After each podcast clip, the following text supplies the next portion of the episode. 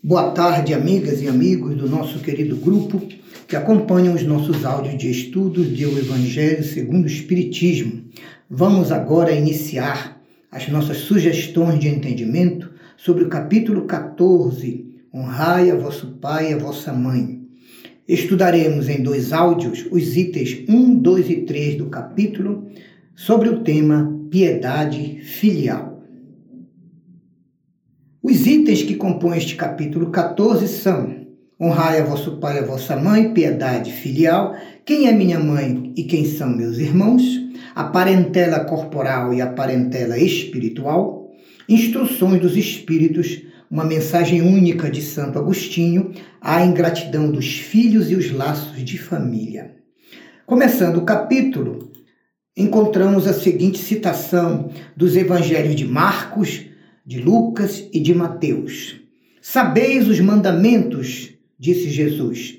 Não cometereis adultério, não matareis, não roubareis, não prestareis falso testemunho, não fareis agravo a ninguém, honrai a vosso pai e a vossa mãe. E no Decálogo, livro do Antigo Testamento, no livro Êxodo, capítulo 20, versículos 12, encontramos Honrai a vosso pai e a vossa mãe, a fim de viverdes longo tempo na terra que o Senhor vosso Deus vos dará. E o item 3, piedade filial. Honrai a vosso pai e a vossa mãe é um corolário da lei geral de caridade e de amor ao próximo, visto que não pode amar o próximo, aquele filho que não aprende a amar os seus pais e os seus irmãos de sangue, a sua família.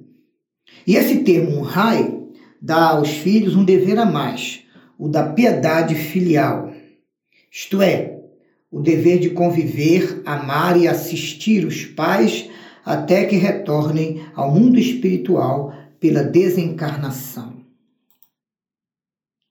Quis Deus que, em exercício de amor, os filhos tenham respeito, obediência e cuidados para com seus pais, ainda com a obrigação de cumprir para com eles de modo mais intenso, mais alegre, mais amoroso, mais feliz, tudo aquilo que a caridade aconselha que ele deve fazer em relação ao próximo em geral.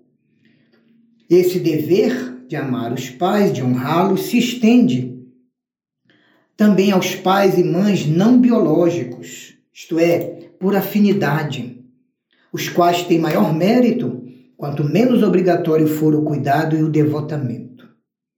Apesar de ser um dever, Deus recompensa com maior alegria o cumprimento da lei de amor entre pais e filhos.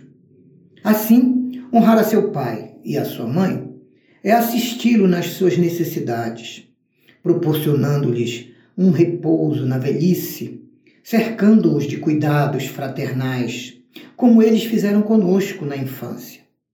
Sobretudo para com os pais sem recursos, os pais em pobreza, é que os filhos têm condições e oportunidade de demonstrar a mais bela e verdadeira piedade filial. Deus analisa as atitudes de filhos que pensam fazer grande coisa só porque dão a seus pais o mínimo necessário para não morrerem de fome. Deus vê isso tudo e se entristece com esses filhos que isolam os seus pais idosos lá nos cômodos finais dos fundos das casas, só para não os deixarem na rua, gozando, entretanto, o casal e os filhos de tudo que há de melhor e de mais confortável na residência. Ora, não cabe aos pais velhos e fracos servir novamente aos filhos jovens e fortes. Porventura a mãe vendeu seu leite quando os amamentava? Os pais cobraram as noites mal dormidas quando eles ficaram doentes? E a atividade profissional, a vida profissional dos pais realizado com suor, para lhes sustentar, pagar seus estudos e os encaminhar na vida. Por isso, os filhos não devem a seus pais necessitados somente o estritamente necessário. Não, devem a eles também na medida do possível que puderem, alguns prazeres, algumas alegrias, as viagens, nas férias, os cuidados amáveis, que possam demonstrar a gratidão por tudo aquilo que deles receberam desde que nasceram novamente. Essa sim é a piedade filial que mais agrada a Deus. Entretanto, ai dos filhos que esquecem de amparar seus pais em seus momentos e tempos de fraqueza.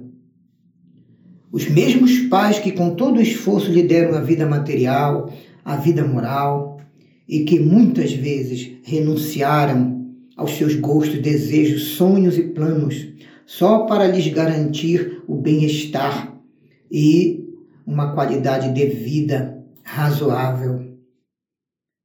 Ai dos filhos ingratos, diz o missivista. Serão punidos com a ingratidão também e com o abandono dos seus no futuro.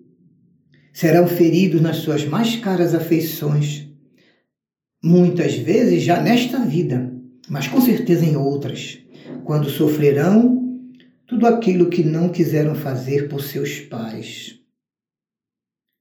Há alguns pais que realmente não conseguem cumprir os seus deveres e acabam não sendo para os seus filhos tudo o que deviam ser.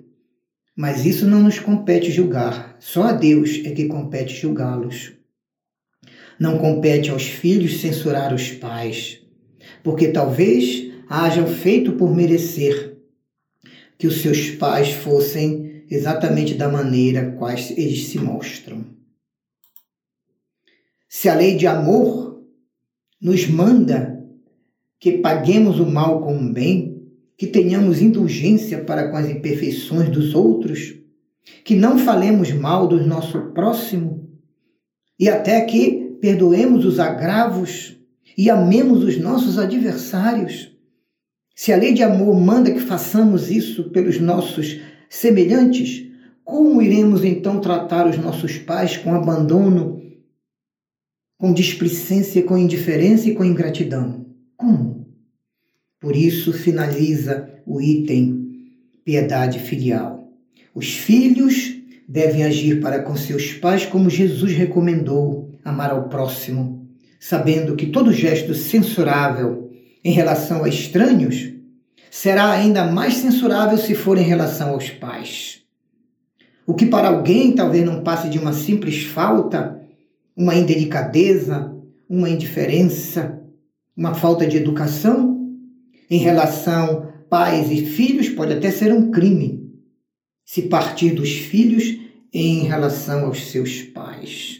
Então, meus irmãos, amemos, respeitemos e cuidemos dos nossos pais até que a morte, a desencarnação, os alcance e eles retornem ao além.